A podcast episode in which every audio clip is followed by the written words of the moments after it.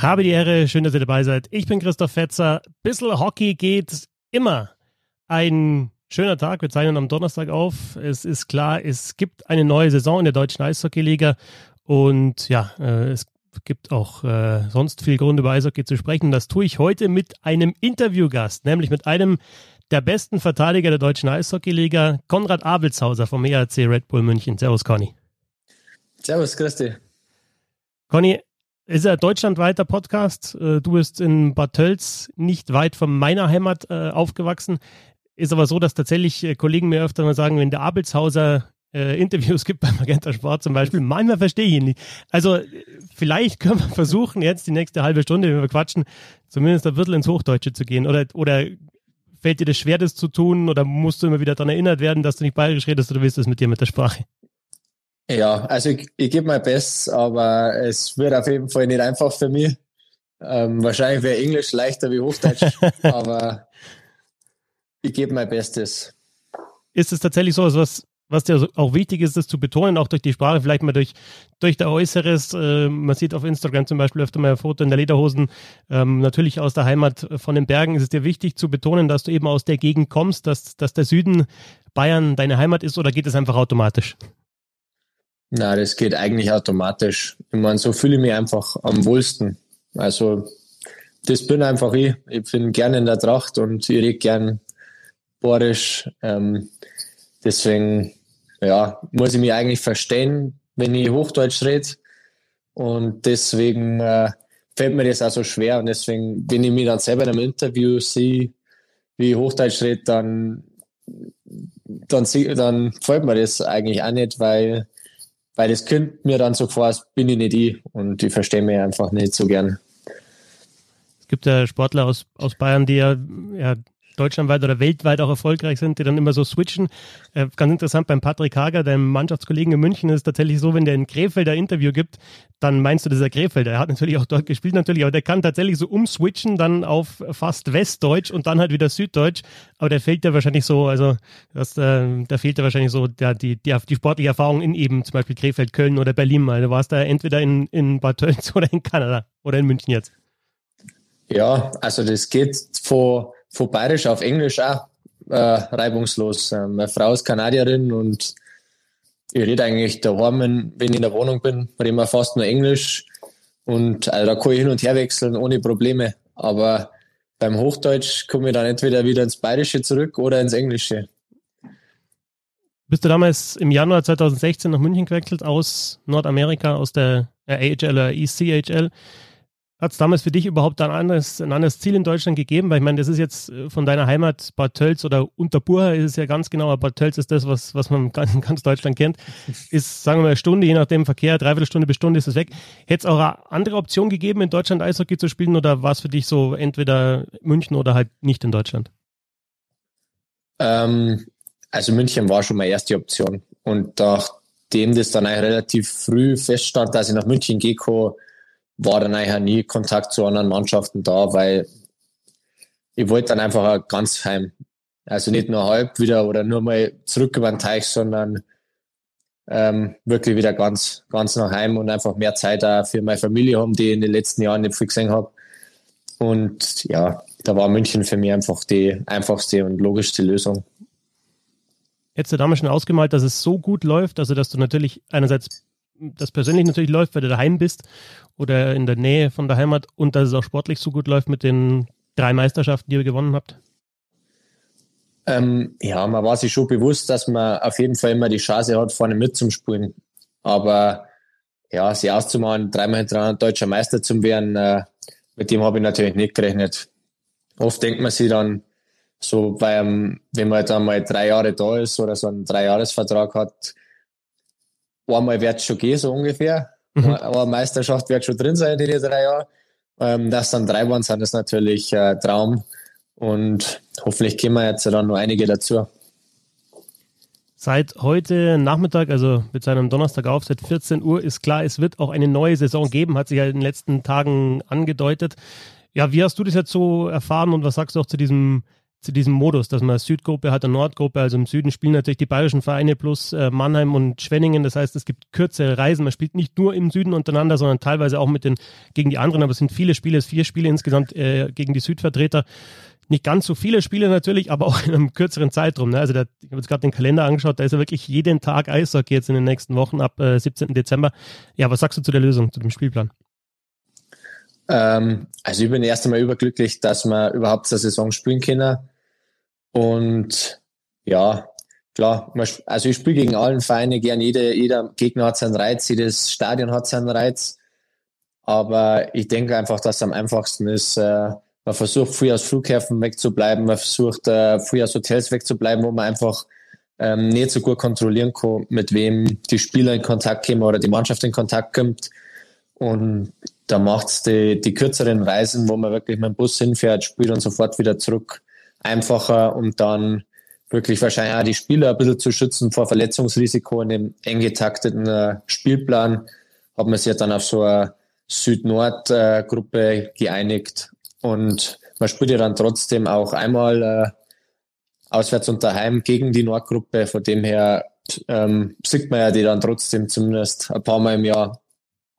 Und ihr habt ähm, ja, genau, ich finde es eine gute Lösung und bin einfach froh, dass generell was zusammenkommt und überglücklich, dass alle 14 Mannschaften da dabei sind. Das war auch nicht immer oder hat nicht immer so den Anschein gemacht.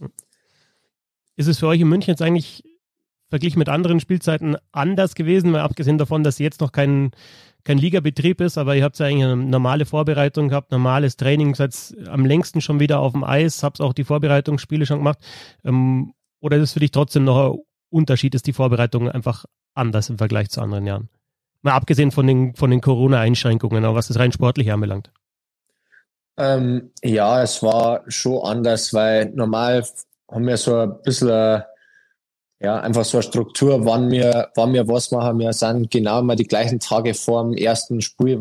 Also richtigen Spiel für uns ist da meistens die Champions Hockey League. Ähm, eine genaue Anzahl an Tagen vorher da, wo wir genaue Sachen von unserem, angefangen von unserem Vorcheck zum Aufbau, äh, eigene Zone, alles komplett nochmal von neu aufrollen.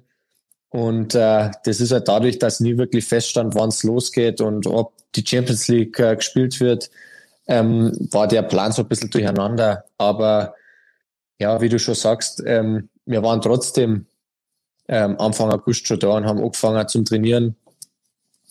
Von dem her ähm, sind wir wirklich schon lange beieinander. Aber mit den Spielen war es natürlich auch immer schwierig. Ähm, dann haben wir mal wieder zwei Spiele gespielt, dann waren wir wieder zwei Wochen nichts. Also so einen richtigen Rhythmus äh, kommt man da leider aber auch nicht bekommen.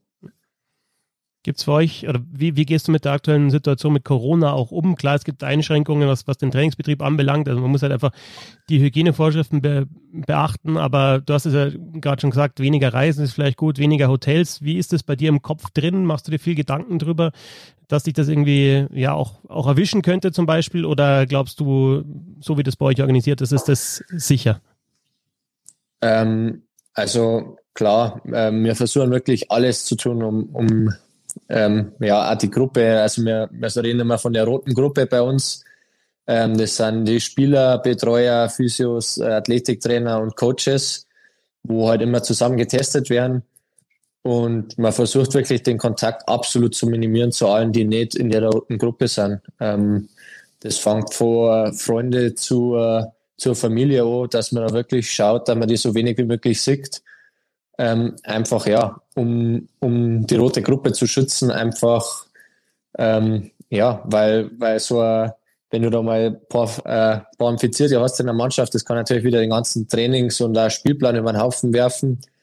Ähm, da versucht wirklich jeder sein Nötiges zu tun. Äh, wir fangen auch schon an, dass wir ähm, ein bisschen längere Einkaufslisten zusammenschreiben, dass wir wirklich auch unsere mhm. Zeit beim Einkaufen dass wir nicht jeden Tag zum Supermarkt müssen, sondern das auch wirklich auf äh, zwei, dreimal die Woche beschränken. Ähm, ja, es gibt wirklich äh, viele Sachen, die man versucht, um, um das einfach das Risiko zu minimieren. Also wir, wir sperren uns jetzt nicht komplett daheim ein, aber man versucht halt einfach ein paar Sachen, die leicht umzustellen sind, auch so zum Umstellen, um, ja, um uns einfach alle ein bisschen mehr zu schützen.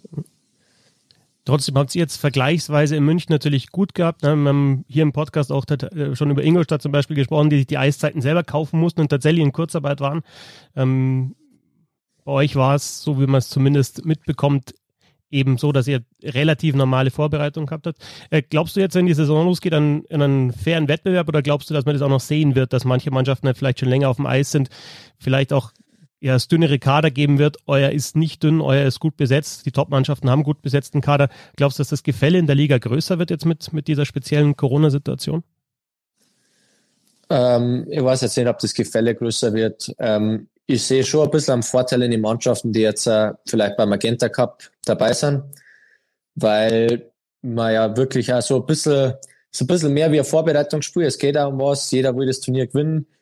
Ähm, du hast halt dann schon mal ein paar andere Vorbereitungsspiele, die die Vereine, die jetzt nicht dabei sind, erst einmal nur organisieren müssen und Gegner finden müssen, um sie wirklich dann auf den Saisonstart vorzubereiten. Aber ja, die haben jetzt ja nur über ja, einen Monat Zeit, sich wirklich darauf vorzubereiten. Also ich gehe davon aus, dass auch alle bereit sind zu spielen.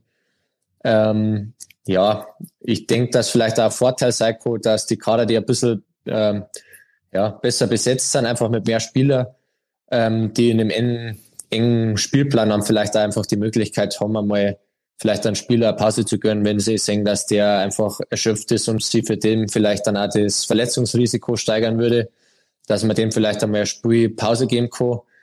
Das können sich andere Vereine nicht erlauben. Da sind wir mit Sicherheit, haben wir da einen kleinen Vorteil. Ihr habt die ersten zwei Spiele jetzt bestritten beim Magenta Sport Cup. Ein Sieg gegen Mannheim, gleich das erste Spiel äh, zwischen den beiden besten Mannschaften der letzten Jahre und dann allerdings auch die Niederlage gegen Schwenningen. Was sagst du zu den ersten beiden Spielen? Ähm, ja, es ist auf jeden Fall wieder anders. Ähm, man kann es eigentlich mit den Vorbereitungsspielen, die wir gespielt haben, nicht vergleichen können. Ähm, ja, es waren zwei extrem harte Spiele für uns. Mit Mannheim hat sich einfach auch schon so ein bisschen Rivalität rauskristallisiert durch durch die ganzen Playoff-Begegnungen und auch die Finalniederlage für uns ähm, wollten wir das Spiel unbedingt gewinnen und sind daher vielleicht einfach ein bisschen zielstrebiger ins Spiel gegangen. Ähm, gegen Schwenningen, wir haben eigentlich gewusst, dass unser hartes Spiel äh, gegenübersteht, einfach weil die ein super Ergebnis gegen Berlin abgeliefert haben mit ihrem ersten Sieger. Ähm, ja, aber haben es dann vielleicht dann einfach nicht ganz umsetzen können und haben unsere Chancen auch nicht so gut nutzen können. Und zum Schluss raus hat Schwenningen einfach super verteidigt und haben halt das dann nur über, über die Zeit retten können. Ihr habt natürlich in beiden Spielen wieder versucht, sehr dominant zu spielen, wie man das kennt aus den letzten Jahren äh, von euch. Erstens natürlich im Vorcheck hart drauf äh. Verteidiger kommen auch nach vorne, schalten sie mit ein. Kontrollierter Spielaufbau. Du bist der ehemaliger Stürmer, also hast in der, in der Jugend, glaube bis zu den Schülern ja in Bad Tölz äh, Stürmer gespielt, bist dann umgeschult worden, wenn mich nicht alles täuscht, von Florian und Lenz Funk damals. Hast mir, glaube ich, mal erzählt vor ein paar Jahren. Ähm, ja, die, das System von Don Jackson kommt dir weiterhin entgegen, oder? Fünf nach vorne, fünf nach zurück, nach hinten. Man darf auch noch als Verteidiger hinter die Torlinie nach vorne erschienen vor das Tor. Ich habe so den Eindruck, dass das gefällt dir. Ja, also ich, ich liebe das über alles. Äh, man fühlt sich halt einfach, dass man, egal was passiert auf dem Eis, dass man die Möglichkeit hat, ähm, ja, das, da was dran zu ändern. Man, man fährt nicht einfach nur zurück und hofft, dass der Stürmer das regelt für dich, sondern du darfst selber im Vorcheck richtig mit aktiv werden. Und ähm, ich würde sagen, einer meiner Stärken ist also ein bisschen die Ausdauer, einfach weil ich in der Freizeit viel in die Berge und viel mit dem Mountainbike unterwegs bin. Und ähm, ja, da kann ich halt in dem System vom Don Jackson kann ich sauber sauber Kilometer runterradeln auf dem Eis. Ähm, da kommt man es auch zugute und es macht einfach Spaß. Man ist offensiv einfach viel, viel involviert. Man kriegt viel die Scheiben und ja, deswegen äh, spielt man es gern und, und es hat auch Erfolg, wie, wie sie zeigt. Wird das System von Zeit zu Zeit mal angepasst, weil, weil sich halt der Gegner wahrscheinlich auch darauf einstellt oder jetzt alle wissen, wie er spielt? Oder geht es einfach darum, darum, in dem System noch mehr richtig zu machen und das System besser zu spielen? Ähm, die Grundstrukturen und Grundregeln im System bleiben eigentlich immer gleich. Ähm, es sind eher dann so, so Sachen, die man halt für jeden Gegner speziell ändert, sind dann meistens eher so Powerplay oder Penalty-Kill-Sachen, wo man sich halt dann wirklich auf das System des Gegners ein bisschen mehr einstellt, aber äh, auf die Spieler individuell auch. Man weiß dann sehr, oft, welcher Spieler äh, wahrscheinlich den Schuss eher nimmt wie den Pass und andersrum. Und dementsprechend kann man das dann auch nochmal ein bisschen einen Feinschliff, äh, Feinschliff erteilen. Du hast jetzt auch schon mehrere Trainer gehabt, jetzt natürlich Don Jackson jetzt schon länger, die letzten Jahre. Was ist denn für dich das Alleinstellungsmerkmal von Don Jackson? Was macht ihn so besonders als Coach? Ähm, also ich finde, was bei ihm einfach noch viel extremer ist wie bei allen anderen Trainern, ist wirklich die, ähm, ja, das Auge fürs Detail. Ähm, das fängt an, dass, dass das nicht nur um das Körperspiel äh, oder das Stellungsspiel vom Spieler selber geht, sondern er sagt ja genau, wo er deinen Schläger haben will. Und, und der sagt nur, ob du leicht nach links oder nach rechts und, und direkt zur Scheibe. Also, und dass er da bei Gegentoren der schaut nicht auf die letzten fünf Sekunden, bevor das Tor fällt, sondern der zeigt da vor dem Gegentor noch fünf andere Möglichkeiten, wo vier andere Spieler was anders machen hätten können, dass das nicht zum Tor führt. Und deswegen spielen wir so aggressiv auch im Vorcheck eben, weil, weil er sagt, das Tor, das kann schon hinter der gegnerischen äh, Torlinie verhindert werden. Mhm. Und wenn, und wenn das nicht funktioniert, dann ist das der nächste Plan und dann macht der Spieler das und dann ist die Chance schon wieder geringer. Und wenn man schaut, dass der Pass da nicht rüberkommt, dann haben wir vielleicht nur mal 15 Prozent bessere Chancen, dass die kein Tor schießen. Und so hast du immer einen kleinen Vorteil. Ich denke, ich, ich habe es dann oft einmal so ein bisschen verglichen, da wie, wie mit dem Casino. Das Casino hat immer ein paar Prozent bessere Gewinnchancen.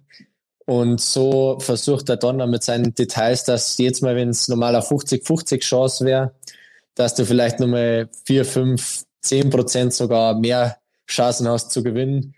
Und wenn du das dann aufs ganze Spiel siehst, dann hast du halt wie die Casino-Bank meistens, meistens gewonnen. The house always wins. Und ihr wollt nicht, das, das genau. ihr wollt nicht der Zocker sein, sondern das Haus praktisch. Sozusagen. Ja. Okay.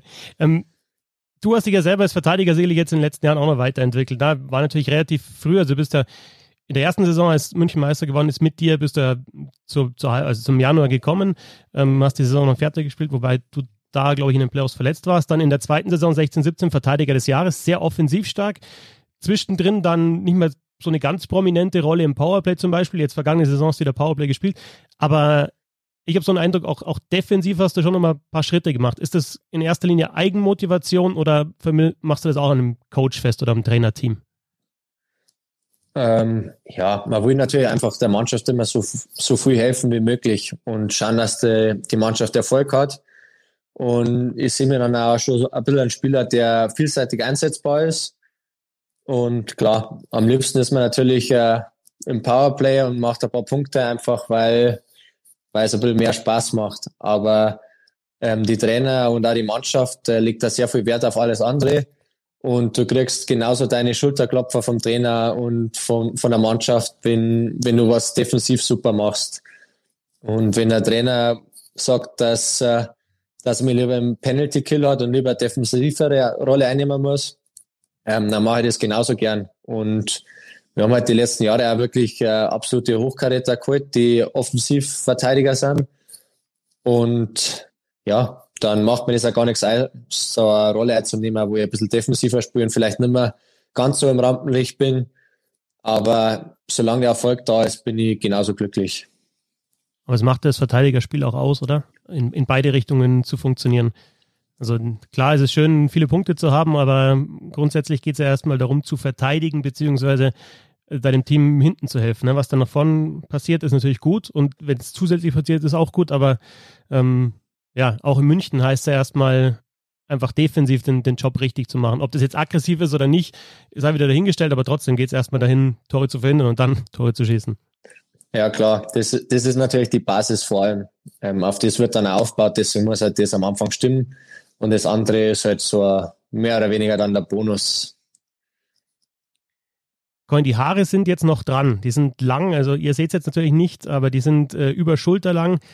Jetzt haben wir am Wochenende erfahren, dass das Ganze ein einen sehr schönen Grund hat, dass du so lange Haare hast. Du hast bei Magenta Sport im Interview mit dem Kollegen Jan Lüdecke verraten, dass du die Haare spenden wirst. Also die kommen dann ab und äh, du wirst sie für eine Langhaarperücke für ein krebskrankes Mädchen spenden.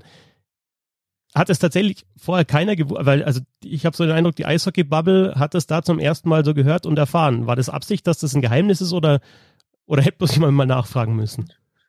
Man hätte eigentlich nur mal fragen müssen. ähm, ja, eigentlich meine Mitspieler ähm, haben es schon lang gewusst. Okay. Ähm, ja, ja, ich meine, ich habe das dann angefangen, hat es eigentlich, ich mache ja immer die November-Aktion mhm. und am 1. 1. November vor zwei Jahren habe ich halt die Entscheidung getroffen, die wachsen zu lassen, damit man da eine Perücke draus machen kann. Habe das äh, von ein paar Freunden erfahren, die das auch schon mal gemacht haben. Ähm, ja, und dann habe ich es einfach mal wachsen lassen und dann ist es nicht so aufgefallen und ja, eigentlich, wenn man, wenn man mich gefragt, habe ich eigentlich immer gleich gesagt, dass das so ist. Ähm, ja, habe da eigentlich nie ein Geheimnis drauf, draus gemacht, aber wollte jetzt auch nicht an eine große Glocke hängen. Also hättest jetzt auch keinen Plan gehabt, wie man das vielleicht dann irgendwann öffentlich machen kann, vielleicht auch öffentlich wirksam dann offiziell machen? Ähm, oder war das egal, dass es halt jetzt einfach im Interview so rausgekommen ist?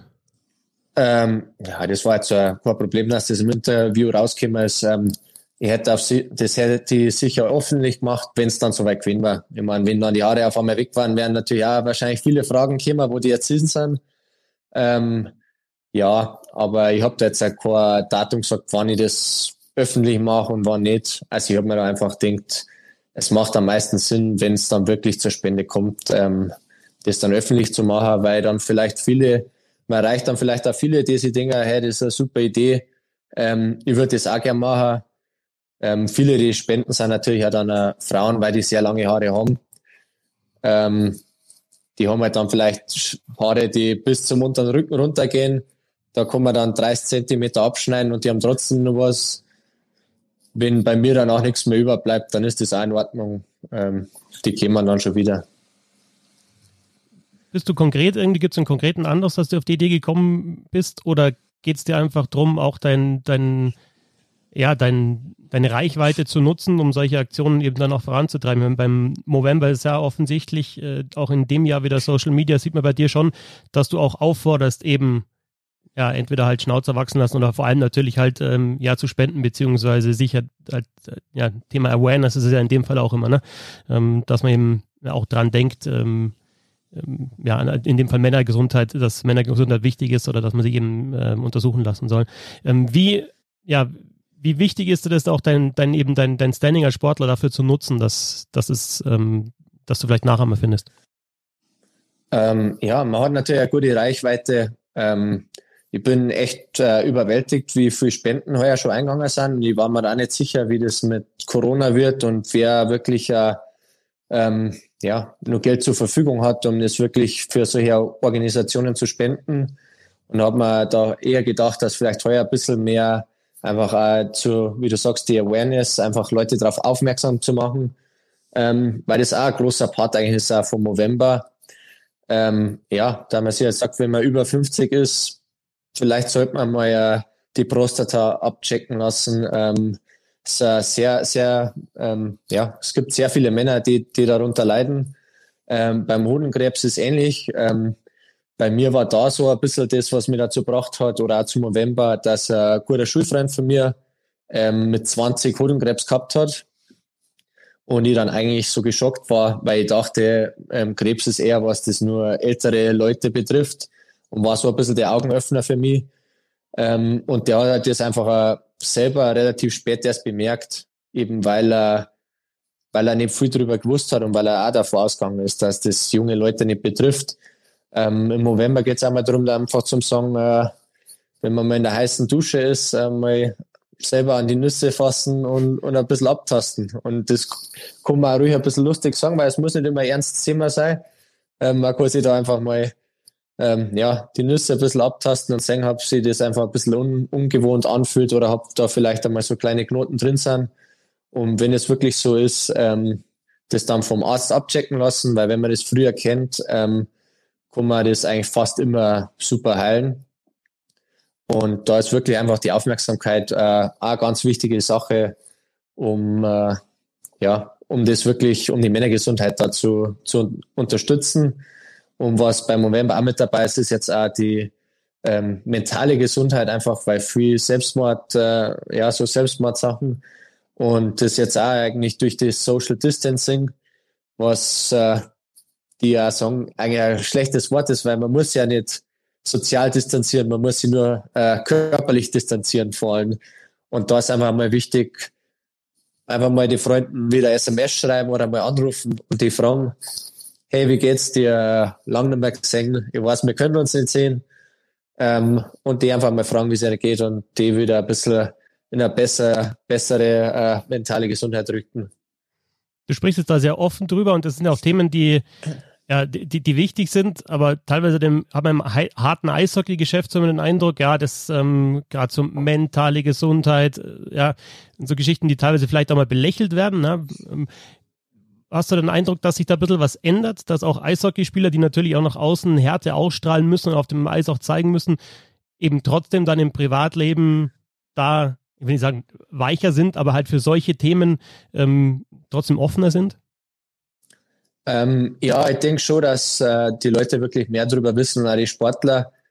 Ähm, leider denke ich, dass er viel äh, Anteil daran hat, einfach, dass über die letzten Jahre ähm, viele Sportgrößen auch Selbstmord begangen haben, die mit dem Druck und, und einfach auch mit, ja, mit, mit, mit dem Ganzen äh, nicht so gut umgehen haben können, eben weil vielleicht keiner da war oder nicht genügend da war, die ihnen Hilfe angeboten haben.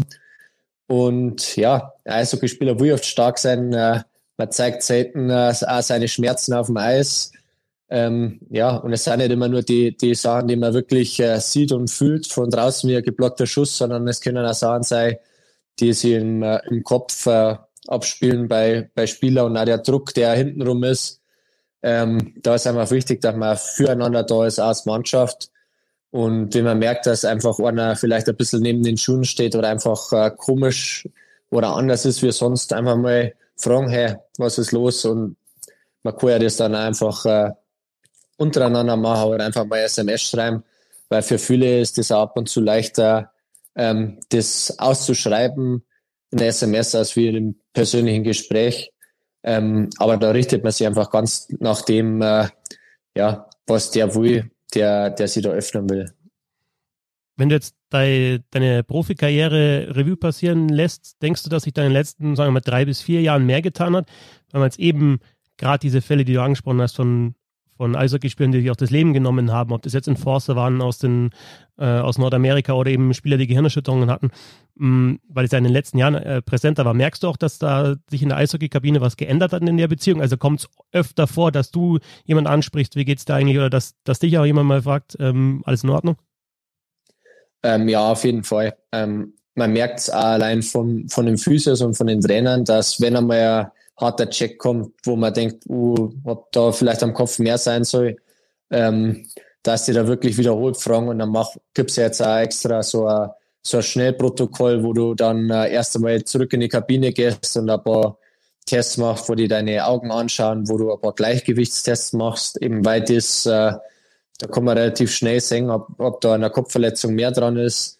Ähm, man merkt aber dann auch, wenn man dem besteht, dass, dass dann Spieler mal fragen und so, hey, ist wirklich alles in Ordnung oder willst du nur nicht, dass die Trainer es wissen, damit du weiterspielen kannst? Und Spieler, die dir ganz klar sagen, ähm, du nimm dir das Spiel, das ist nicht wert. Ähm, wir, wir, wir unterstützen dir, wir fangen das auf, wenn du jetzt nicht da bist. Wir schaffen das Spiel ohne die, wir sind für die da. Ähm, nimm dir heute Abend nur Zeit und schau, wie es dir morgen geht und dann schauen wir weiter. Also man merkt es schon, dass die Mannschaft sich da untereinander auch sehr viel hilft. Also es tut sich was, auch wenn es sich vielleicht langsam tut. Ja, ja, es, es ist mit so viel Sachen, man muss einfach mal den ersten Schritt in die richtige Richtung gehen. Und dann oft ist es wie so ein Schneeballeffekt, der einfach immer größer wird. Und äh, wenn man dann sieht, dass mehrere das machen oder wenn man einfach auch selber mal merkt, wie sich andere Spieler um einen kümmern und sie fragen, hey, wie geht's, ähm, dass man dann merkt, wie gut einem das tut und das dann weitergibt. Und so, äh, so macht es jetzt langsam die Runden und wird immer besser. Conny, schauen wir noch ein bisschen in die Zukunft, denn du bist ja erst 28, also hast ein paar Jahre Karriere vor dir, denke ich mal.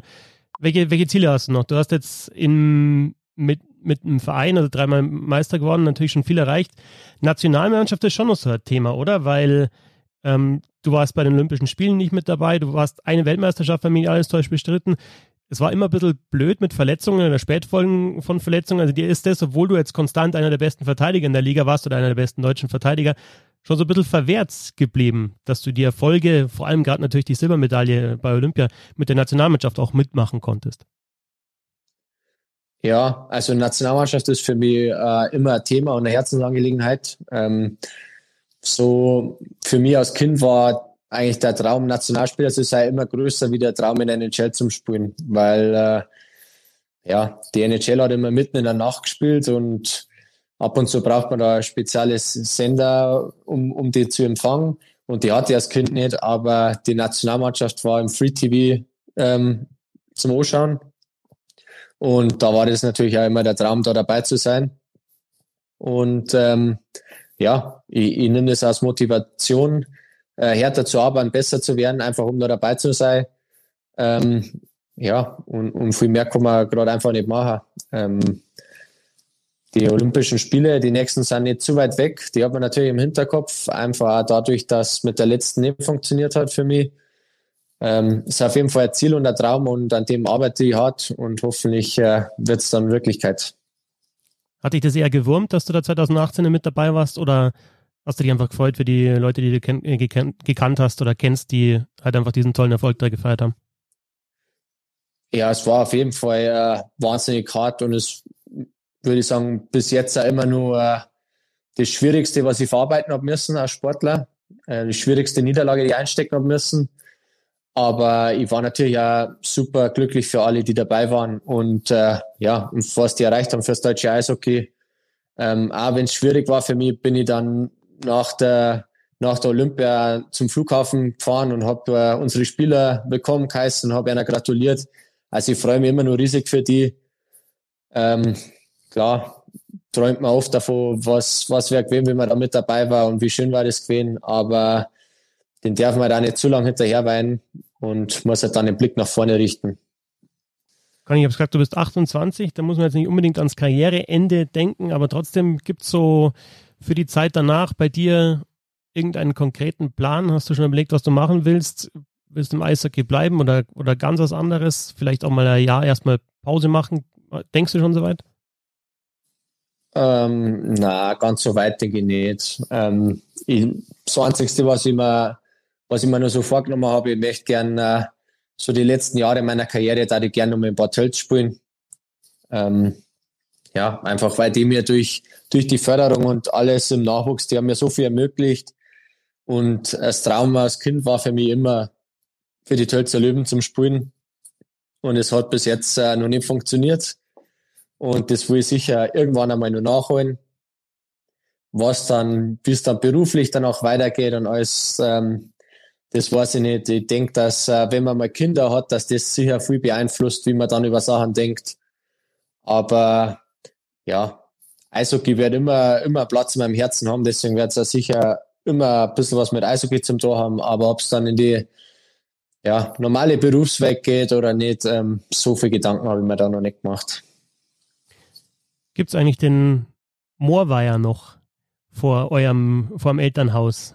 den du früher gespielt, gespielt hast im Winter und wird dann noch ab und zu mal zum Eishockeyspielen äh, ähm, hergerichtet, beziehungsweise wird das Eis drauf genutzt oder ist die, sind die Zeiten vorbei? Ähm, ja, den Weiher gibt es noch. Der wird im Sommer zum Baden viel genutzt.